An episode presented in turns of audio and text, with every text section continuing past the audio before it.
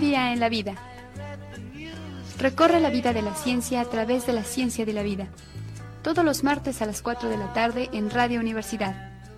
Un vistazo al mundo a través de la ciencia.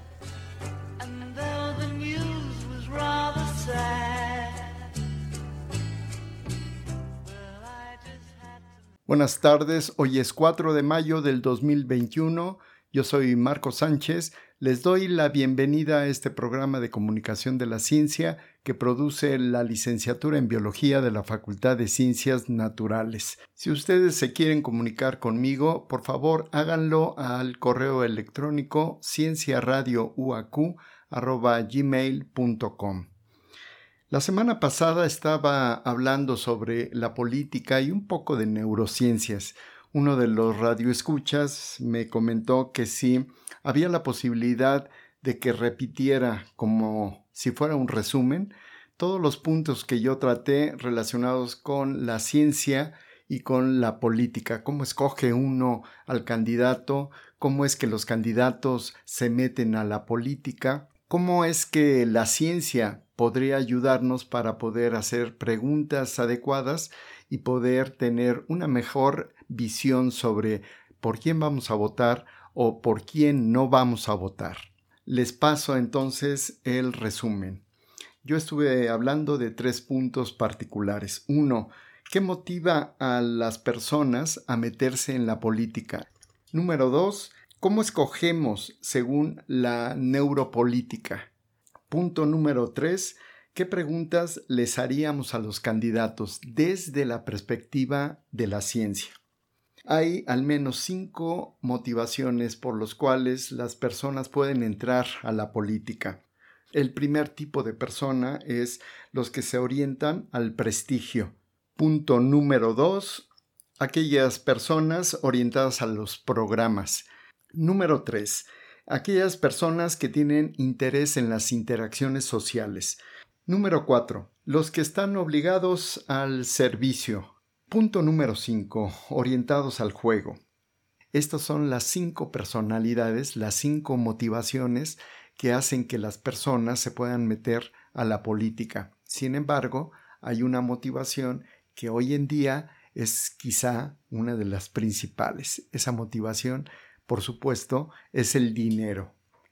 El segundo aspecto que yo comenté la vez pasada fue cómo le hace nuestro cerebro para poder decidir.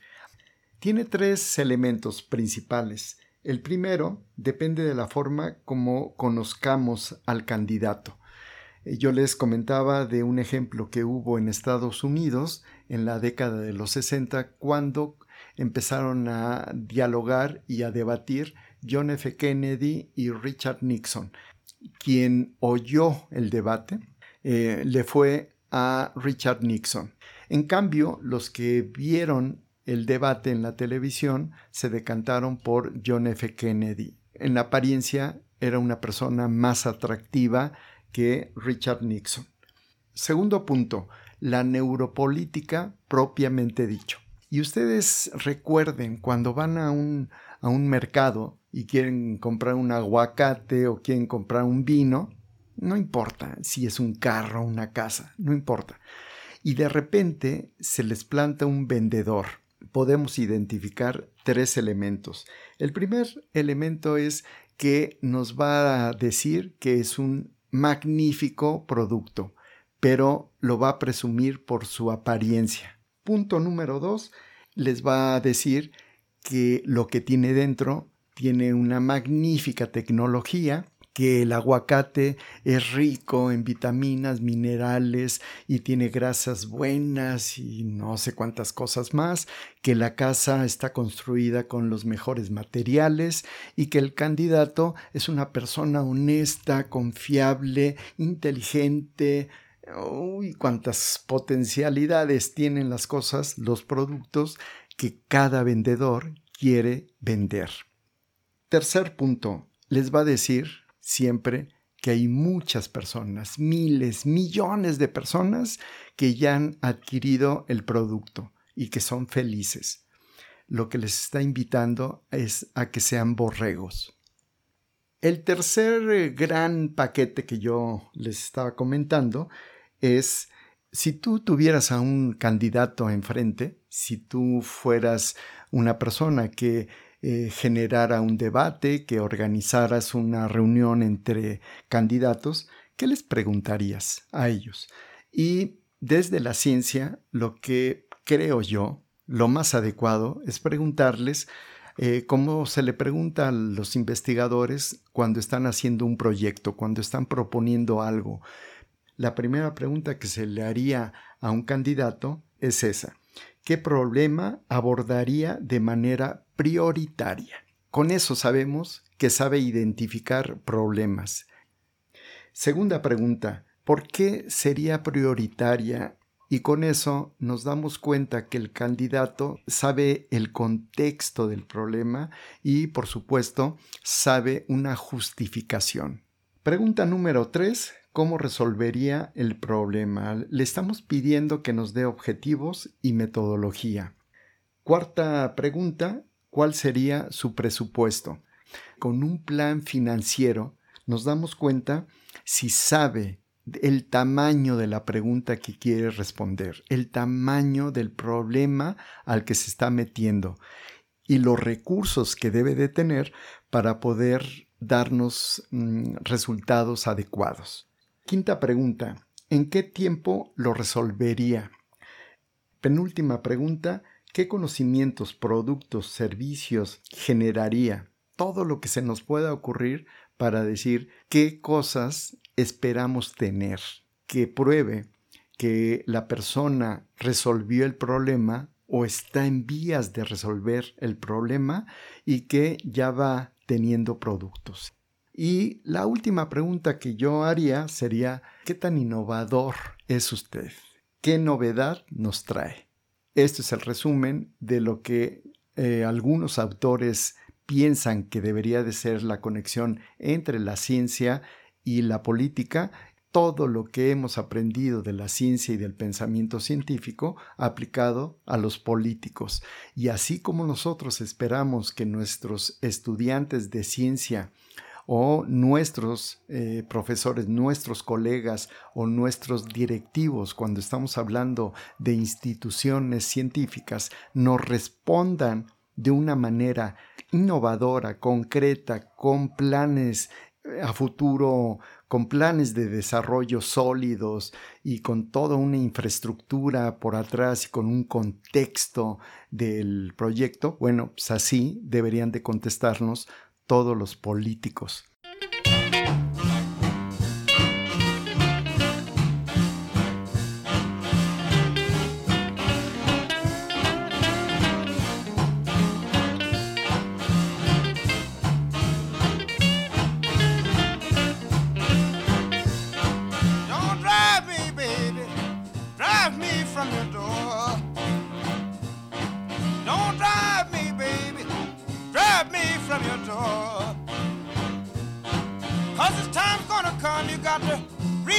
What you sow. Someday, baby mama, things is bound to change. Well, someday, baby mama, things is bound to change. Well, the blues came down on me like the midnight shower rain.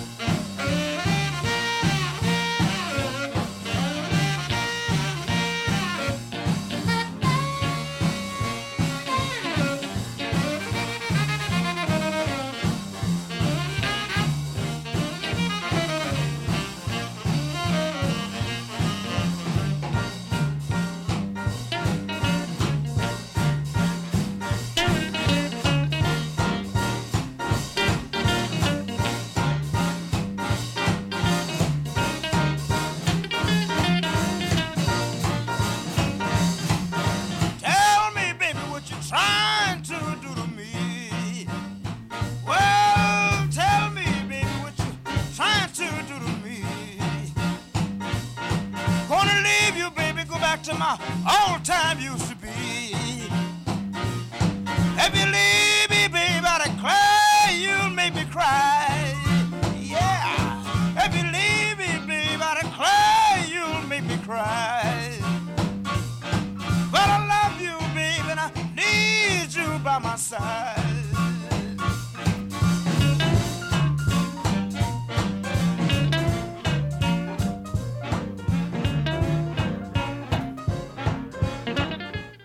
Nuevas terapias contra la enfermedad de Alzheimer, esta enfermedad que devasta al individuo. Inicia con un problema de memoria, pero se pasa también al descontrol emocional, problemas de planeación, de razonamiento y al final le quita prácticamente toda la personalidad al individuo que la padece.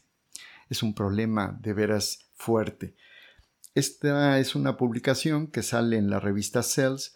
Los investigadores trabajan en la Facultad de Medicina Albert Einstein en Estados Unidos y le pusieron un título complejísimo a su trabajo. Vean ustedes, la autofagia mediada por chaperona previene el colapso del proteoma neuronal metaestable. Si uno paseando por las revistas se encuentra ese tipo de título, ni siquiera lo asocia con una terapia contra el Alzheimer. Tenemos que entender, tenemos que comprender los conceptos para que podamos disfrutar del conocimiento. Para eso es la comunicación de la ciencia. Entonces voy a tratar de explicar a través de una analogía este tipo de maraña del conocimiento científico.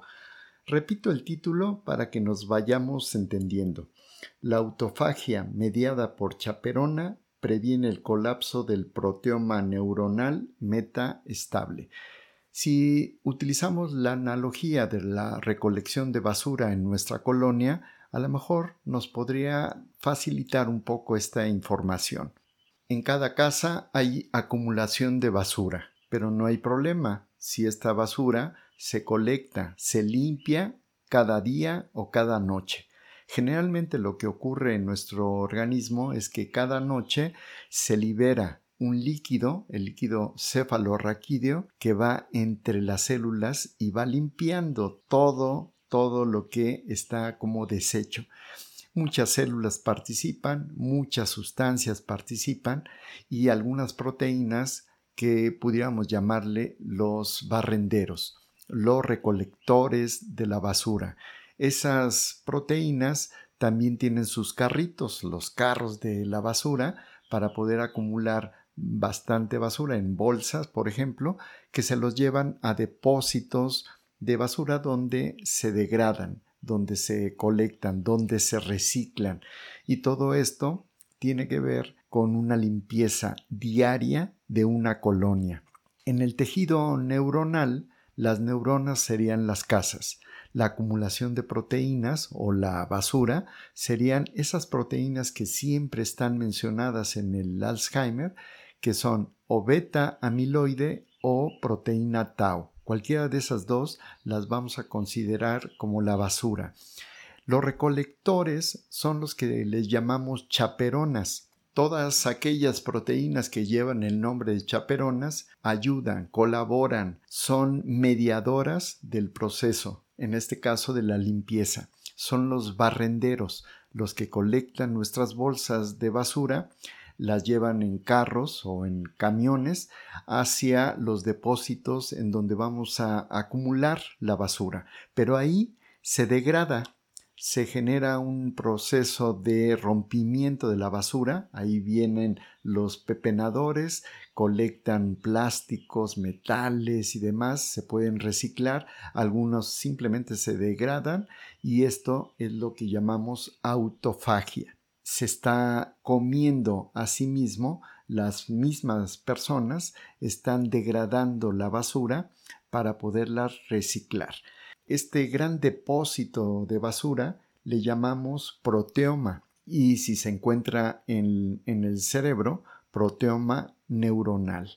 El proteoma neuronal debe de ser estable, debe de ser una maquinaria que constantemente esté funcionando y funcionando bien Por lo tanto, si tenemos un proteoma neuronal metaestable, es decir, que genera una estabilidad en todo el tejido, pues toda la colonia, es decir, todo el tejido neuronal, está funcionando adecuadamente. Leamos otra vez el título para ver si se puede comprender un poquito más. La autofagia mediada por chaperona previene el colapso del proteoma neuronal metaestable, es decir, que una buena recolección de basura permite, por un lado, que no se acumulen proteínas anómalas y tampoco que haya un problema de todo el proceso de recolección de basura, de todo el proceso llamado proteoma neuronal metaestable. Una vez teniendo entendido a través de esta analogía, entonces podemos pasar ahora sí a entender cuál es la terapia, cuál es la cosa nueva que nos están aportando los investigadores. Lo primero que nos reportan es que descubren a través de investigaciones con ratones que toda esta, toda esta estabilidad de la recolección de basura puede ser alterada si hay un defecto entre la comunicación de los recolectores, las chaperonas, es decir, los barrenderos, con ese gran depósito de basura donde se va a degradar prácticamente todas las proteínas anómalas. Si hay un problema de comunicación, es como si no tuvieran la credencial para entrar al depósito y entonces se empieza a acumular la basura, se empieza a acumular la beta amiloide que provoca la muerte neuronal. Los investigadores descubren que el barrendero lleva la basura lleva su llave para abrir el depósito, pero no hay cerradura. No importa que el barrendero esté funcionando bien, no hay algo que pueda abrir el depósito. En biología molecular y celular, a esta cerradura le llamamos receptor. Si no hay un receptor, entonces puede funcionar perfectamente bien todo, pero no hay un depósito de la basura en el gran contenedor. Y entonces se empieza a acumular, no importa ya si es cerca de la casa, cerca de las neuronas o no, se empieza a acumular toda la basura y esto provoca la muerte de un tejido. Parece que así podría empezar el Alzheimer. Si suponemos que esto es correcto, los investigadores lo que hacen es adicionar un receptor. La terapia es precisamente regresarle al contenedor la capacidad de almacenar la basura y posteriormente de degradarla. Así de fácil. Lo que hicieron después es tener a ratones de una cepa especial que no tiene suficientes cerraduras, que no tiene suficientes receptores para poder abrir el contenedor y empezar a probar si esos ratones tienen algún síntoma de Alzheimer. Y precisamente eso ocurre. Se mueren las neuronas y empiezan a presentar algunos síntomas como pérdida de la memoria, descontrol emocional y todo lo que va surgiendo a partir de que el Alzheimer se va presentando. ¿Qué podemos hacer con esos ratones? Adicionar un receptor, adicionar cerraduras para que el sistema de recolección de basura pueda abrir al contenedor y posteriormente se degraden las proteínas anómalas. Y es así como el sistema funciona nuevamente de manera correcta. ¿Y qué pasaría si de repente hay ratones que no tienen esa propiedad de carecer de proteínas, sino las van perdiendo conforme va transcurriendo la edad como ocurre generalmente con el Alzheimer, bueno, también probaron a cepas de ratones que son básicamente normales, pero que durante el envejecimiento empiezan a perder esa capacidad de recolección de basura. Cuando estimulan toda esta recolección, toda esta degradación de proteínas anómalas, los ratones viejos ya no tienen esos síntomas que se presentan parecidos al Alzheimer. Espero que este ejemplo de comunicación de la ciencia les haya sido útil para poder entender esta maraña de comunicación de la ciencia y entender un poco más el problema del Alzheimer, pero sobre todo disfrutar del conocimiento científico. Y en temas ambientales nos encontramos con dos notas que se parecen y las dos son igual de tristes. La desaparición de los glaciares, esas grandes masas de agua congelada y compactada y que sirven como reservorio de líquido, pero también como fuente de ríos que vienen bajando de las montañas. También sirven como reguladores de la temperatura. Bueno, la primera nota apareció en La Jornada, un periódico nacional aquí en México, el 22 de abril de este año. La segunda publicación apareció en la revista Cryosphere, que pertenece a la Sociedad Europea de Geociencias. La primera publicación, la del periódico, lo que nos cuenta es que unos alpinistas de la UNAM subieron al Iztaccíhuatl, donde estaba el glaciar Ayoloco, y ahí pegaron una placa. La placa dice lo siguiente: A las generaciones futuras, aquí existió el glaciar Ayoloco y retrocedió hasta desaparecer en 2018. En las próximas décadas, los glaciares mexicanos desaparecerán irremediablemente. Esta placa es para dejar constancia de que sabíamos lo que estaba sucediendo y lo que era necesario hacer. Solo ustedes sabrán si lo hicimos. Bueno, aunque es conmovedora esta placa, creo que está trazada. Las generaciones futuras están diciendo en este momento que no hicimos nada. Y para que les dé más tristeza o coraje, dependiendo del temperamento de cada quien, a mí me dio coraje y tristeza, les comento que Ayoloco es una palabra náhuatl que significa el origen del agua, el lugar donde se origina el agua, el lugar donde se encuentra el corazón del agua. Imagínense lo importante que era para los antiguos mexicanos ese lugar, el sitio donde emana el agua. Y ese ya se perdió.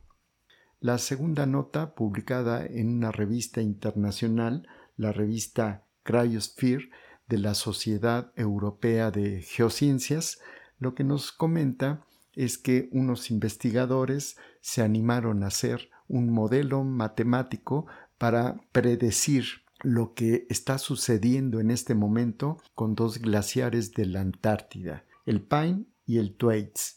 Una vez que metieron todas las variables a las computadoras, se manejó el modelo y el resultado es aterrador. Rebasamos ya el punto de no retorno. ¿Qué quiere decir esto? Que los esfuerzos que hagamos van a ser insuficientes para salvar a los dos glaciares, el glaciar Pine y el glaciar Thwaites. Ya no hay forma de regresar. Eso es lo que nos dice el modelo, publicado en una revista de prestigio, con unos investigadores que trabajaron exactamente como dice la investigación científica. No quiere decir con esto que sea un resultado absoluto, pero nos da mayor probabilidad de que esto ocurra, de que los glaciares desaparezcan. Y no solamente desaparecerá el paisaje, no solamente nos lamentaremos porque ya no se va a ver blanca la Antártida, se perderá un gran regulador de la temperatura. Y segundo, el volumen de agua en el mar incrementará aproximadamente unos 4 metros, que implicaría, por ejemplo, para darse una idea, que las costas, las playas que están en Cancún, que están en Isla Mujeres, desaparecerán. Y si los glaciares empiezan a desaparecer a nivel mundial, como parece que esto está ocurriendo, desaparecerán ciudades como Venecia.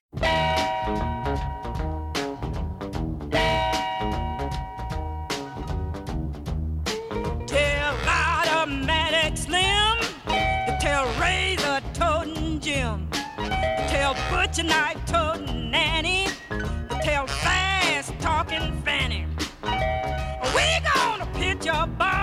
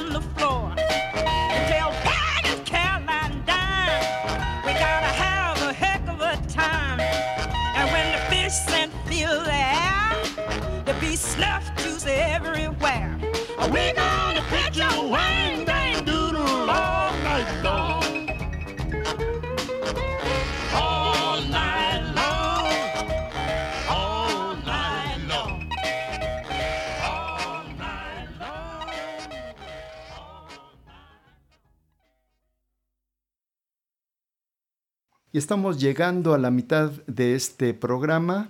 Les recuerdo que estamos en Un Día en la Vida, un programa de comunicación de la ciencia que produce la licenciatura en biología de la Facultad de Ciencias Naturales. Estamos, por supuesto, en nuestra querida Radio Universidad 89.5 de FM y en su página de Facebook Radio Universidad 89.5. Yo soy Marco Sánchez, me da mucho gusto que me acompañen en la siguiente media hora en la que podemos platicar asuntos relacionados con la ciencia. Si se quieren comunicar conmigo, por favor háganlo al correo electrónico cienciaradiouacu@gmail.com.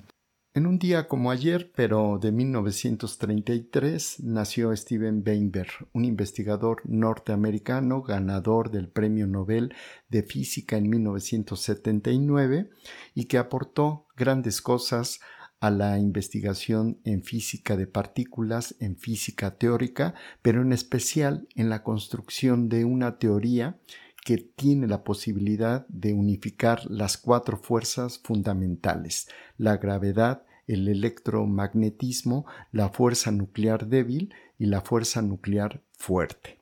Un gran investigador que ha aportado muchas cosas, no solamente para la investigación científica, sino también para la historia, para la historia de la ciencia, la filosofía. Es un gran comunicador de la ciencia, tiene varios libros que vale la pena leerlos y en algunos de ellos enfatiza algo que me parece muy interesante, muy importante que tienen los investigadores o la mayoría de ellos, que se animan a generar una plática o un escrito de cosas que apenas saben, apenas conocen o, o, simplemente no conocen. Pero ya por el hecho de que les apasione el conocimiento que les guste construir algunas cosas, se meten, investigan, leen, averiguan la historia, eh, ven los conceptos, desentrañan eh, todas las dificultades que hay alrededor de ese tema y lo desarrollan. Y una vez que tienen eso, bueno, pues ya pueden explicarlo de una manera tan fácil porque así lo entendieron y eso los convierte en grandes comunicadores de la ciencia debería de ser un ejercicio cotidiano de todos los investigadores a todos los niveles, en el tema que sea. Meterse a otro tema, eh, generar un ambiente de colegas en los cuales se intercambien información, eh, se intercambien los temas para ver cómo desarrollar un tema a nivel de la comunicación de la ciencia. Abro un paréntesis con relación a esto y me contaba una persona que se dedica a la comunicación de la ciencia y que está en el Instituto de Matemáticas y ella no es matemática, ella es bióloga.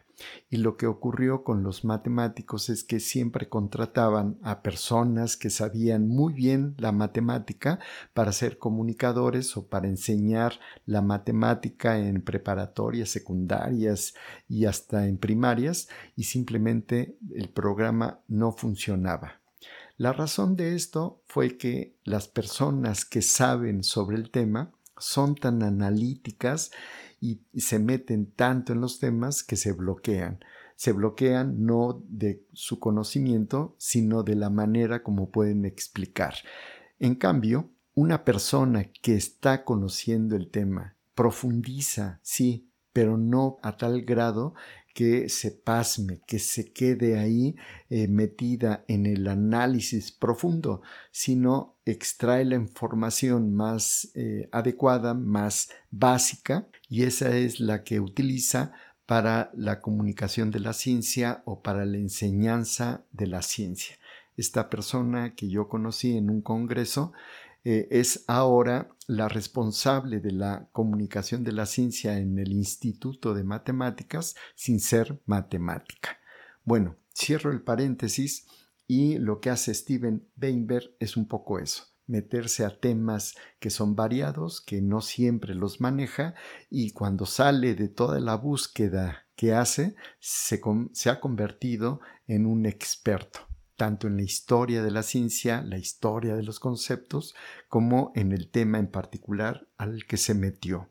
Una persona, por supuesto, que vale la pena comentarla en este programa, que es de comunicación de la ciencia, pero que en este ejemplo en particular nos va a servir para mostrar un aspecto de la comunicación que nos sirve para convencer a las personas. En la media hora anterior lo que vimos fue un ejemplo de desenmarañar estos conceptos tan complicados que a veces los investigadores nos dan inclusive desde el título de sus artículos y que poco a poco, si nosotros podemos entender a través de ejemplos, analogías y otras cosas, podemos empezar a disfrutar del conocimiento científico. Voy a iniciar con una pregunta casi esotérica.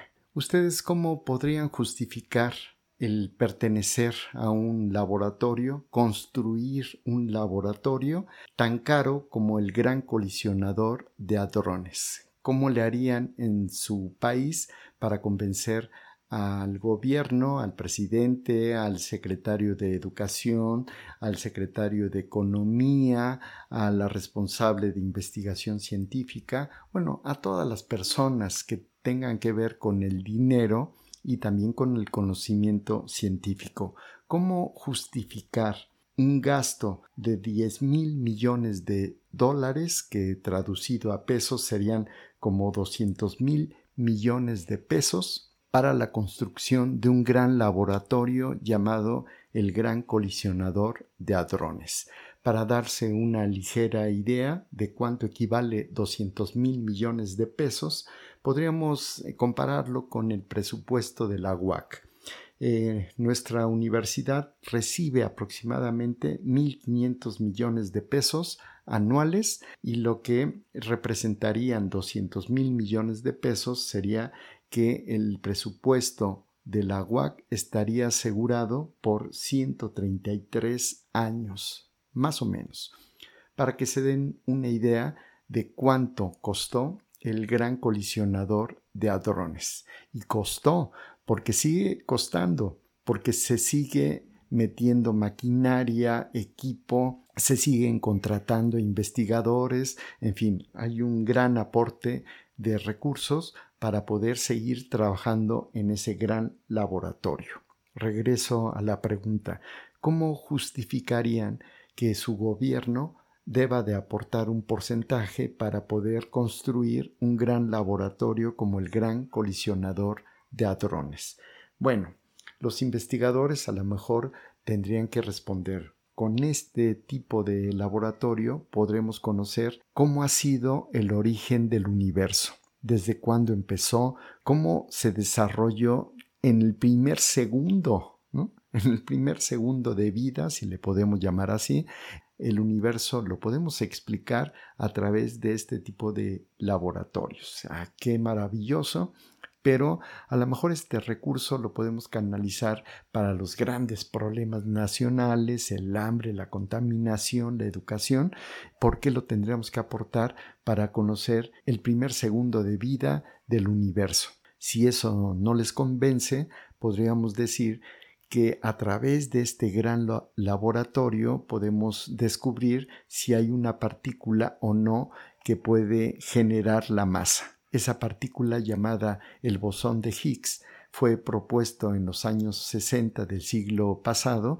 precisamente por Higgs y que hace algunos años eh, se descubrió en ese gran laboratorio una, una ceremonia casi al borde del llanto porque ahí estaba el mismo Higgs, se anunció que se había descubierto que se daba eh, todos los valores que se habían propuesto, en fin, creo que fue muy emocionante haber visto casi en vivo esa información porque se transmitió a través de redes sociales, en fin, fue magnífico ver esa ceremonia. ¿No les convence tampoco? Bueno, tendrían que preguntar para qué queremos el bosón de Higgs. Este bosón le da la, masa a las partículas que lo tienen. Cuando estamos hablando, por ejemplo, de un fotón, el fotón no tiene masa, así es que no interacciona con el bosón de Higgs, pero todas las demás partículas que tengan masa debieron haber eh, interaccionado con el bosón y el campo de Higgs, algo que se propuso de manera teórica y que eh, durante las investigaciones se obtuvo una información valiosa como para dar ahora la evidencia científica, la evidencia experimental de que realmente existe ese bosón y que da masa a todas las partículas que lo tienen.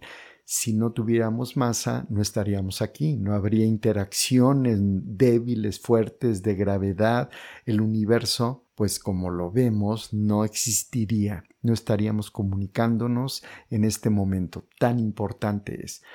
Bueno, pues podría ser importante para los físicos, pero de veras podría convencer a los gobernantes de ese momento para que pudieran aportar varios miles de millones de dólares.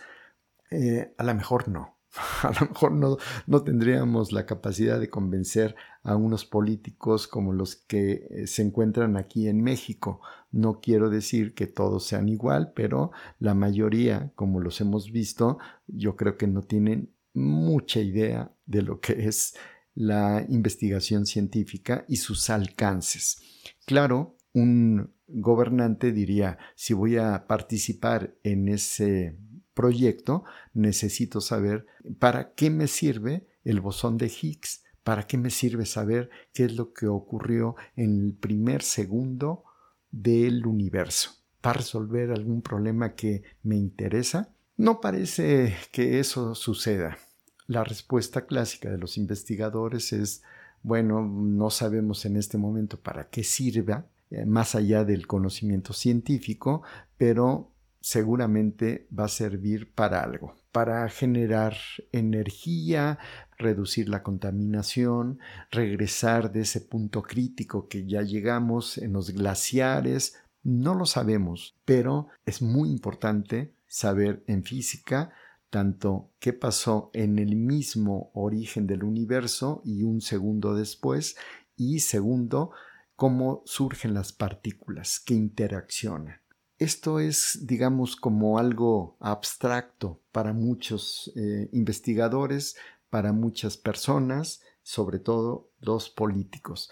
Por eso, lo que dice Steven Weinberg es que es muy importante saber la historia, porque la historia nos da contexto, nos puede explicar si conocemos la historia y podemos relatarla y podemos agregarle la parte filosófica, eh, económica, artística, bueno, podríamos llegar a comprender a entender, a meternos un poco en la cabeza de los físicos en este caso y poder entrar a un mundo diferente y a comprenderlo. Para digerir un poco esta información, les propongo una pequeñísima pausa musical.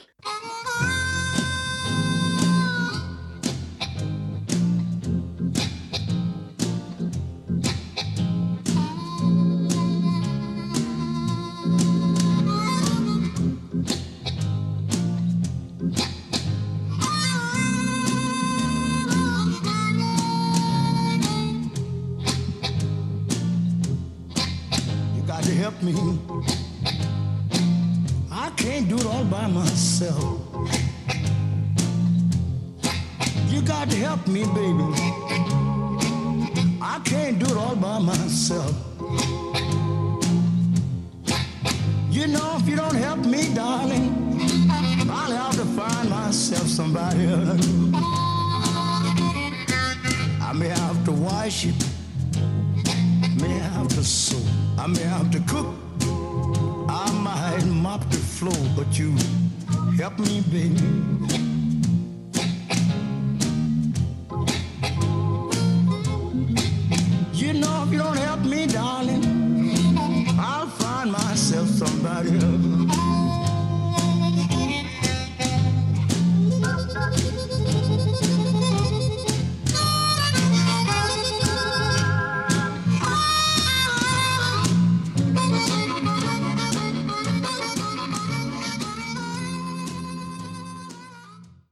En términos de la historia, tenemos que hablar de la unificación de la física. Desde el principio, desde que se empezó a hablar de la física como la conocemos ahora, se ha hablado de la posibilidad de una unificación, de tener una teoría que podamos eh, no estar hablando de lo chiquito y lo grande como algo separado, de la mecánica cuántica y de las interacciones a nivel de planetas como algo que no tiene que ver tiene que ver, pero no sabemos exactamente cómo. Bueno, en términos históricos, Aristóteles planteó que había una sola fuerza, la fuerza de gravedad.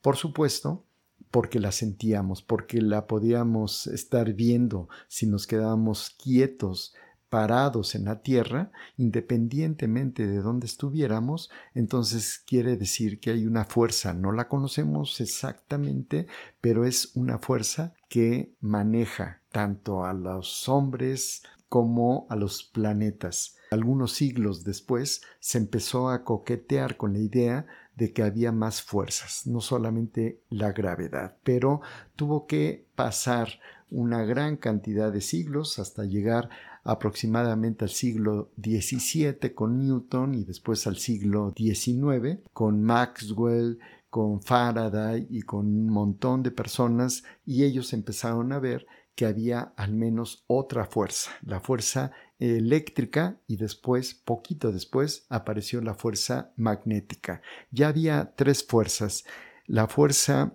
de gravedad, la fuerza eléctrica y la fuerza magnética. Afortunadamente, Maxwell, Faraday y otros dijeron que había una unificación de fuerzas y trataron a la fuerza eléctrica y a la magnética como si fuera uno. Entonces ahora tenemos la fuerza electromagnética. Faltaba la física chiquita, la física de partículas, para poder entender que había dos fuerzas más, la fuerza nuclear débil que tenía que ver con la radioactividad que descubrió Becquerel, que desarrolló eh, Madame Curie y Pierre Curie y también incluso Irene Curie, toda esa familia que desarrolló básicamente los, los orígenes de la radioactividad que si alguien quiere saber cuál es el efecto de la radioactividad, pues ahí tenemos a la bomba atómica, pero también a las centrales nucleoeléctricas, también los aparatos que nos permiten ver huesos y los tomógrafos, en fin, hay una gran cantidad de cosas que están relacionadas con la fuerza nuclear débil. La fuerza nuclear fuerte que tiene que ver con el mantenimiento del núcleo atómico, la interacción de los neutrones con los protones también nos da una gran cantidad de información, pero no me voy a meter mucho en eso. Steven Weinberg aparece en ese momento y lo que nos dice es que la fuerza débil, la fuerza nuclear débil, puede ser básicamente la misma que la fuerza electromagnética y entonces va para atrás. Ya tenemos no cuatro, sino tres fuerzas. Y empezaron a partir de los trabajos de Steven Weinberg a empezar a descubrir que había una posibilidad de que las eh, fuerzas nucleares fuertes, las que unen a los núcleos atómicos, pudieran estar unidas con la fuerza nuclear débil, que cada uno sería una variante de una sola fuerza. Aún no se tienen evidencias suficientes, solamente es un planteamiento teórico, pero va, van por buen camino. Ahora, la pregunta siguiente es, ¿la fuerza de gravedad puede unirse a las fuerzas que, que aparecen cuando nos asomamos a los átomos? Y es muy, pero muy difícil. La fuerza de gravedad es infinitamente pequeña que es casi imposible eh, checarla a niveles tan, pero tan pequeños como a nivel de partículas. Es tan débil la fuerza de gravedad que se necesitan masas enormes como un planeta para poderlas detectar. Nosotros creemos que la fuerza de gravedad es increíblemente grande, pero se requiere una gran cantidad de masa. Por eso cuando nos asomamos a los átomos, la fuerza de gravedad prácticamente no existe. Pero si algún aparato nos inventamos dentro de varias décadas o siglos que pueda medir la gravedad a esos niveles, creo que vamos a tener una gran información para la unificación. Estamos esperando eso.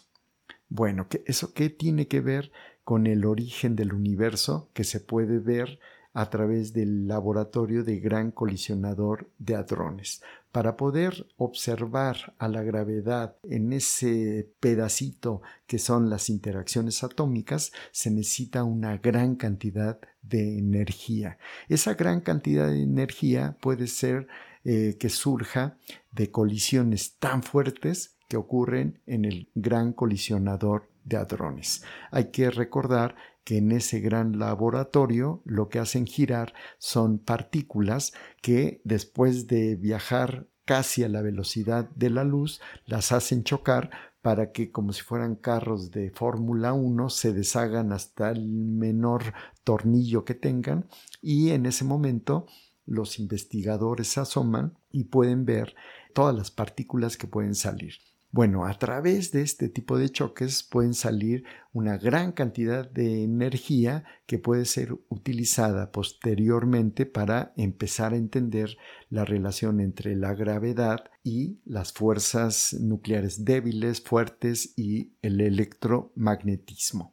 También se puede conocer en retroceso cuál es el origen del universo porque lo que se está haciendo en este momento a nivel de la física teórica y la física experimental es darle un retroceso al conocimiento científico, como regresar la película y empezar a ver ese carro que chocó y que se deshizo, vamos a reconstruirlo en retroceso para saber qué se unió con qué cómo es que están unidas las fuerzas.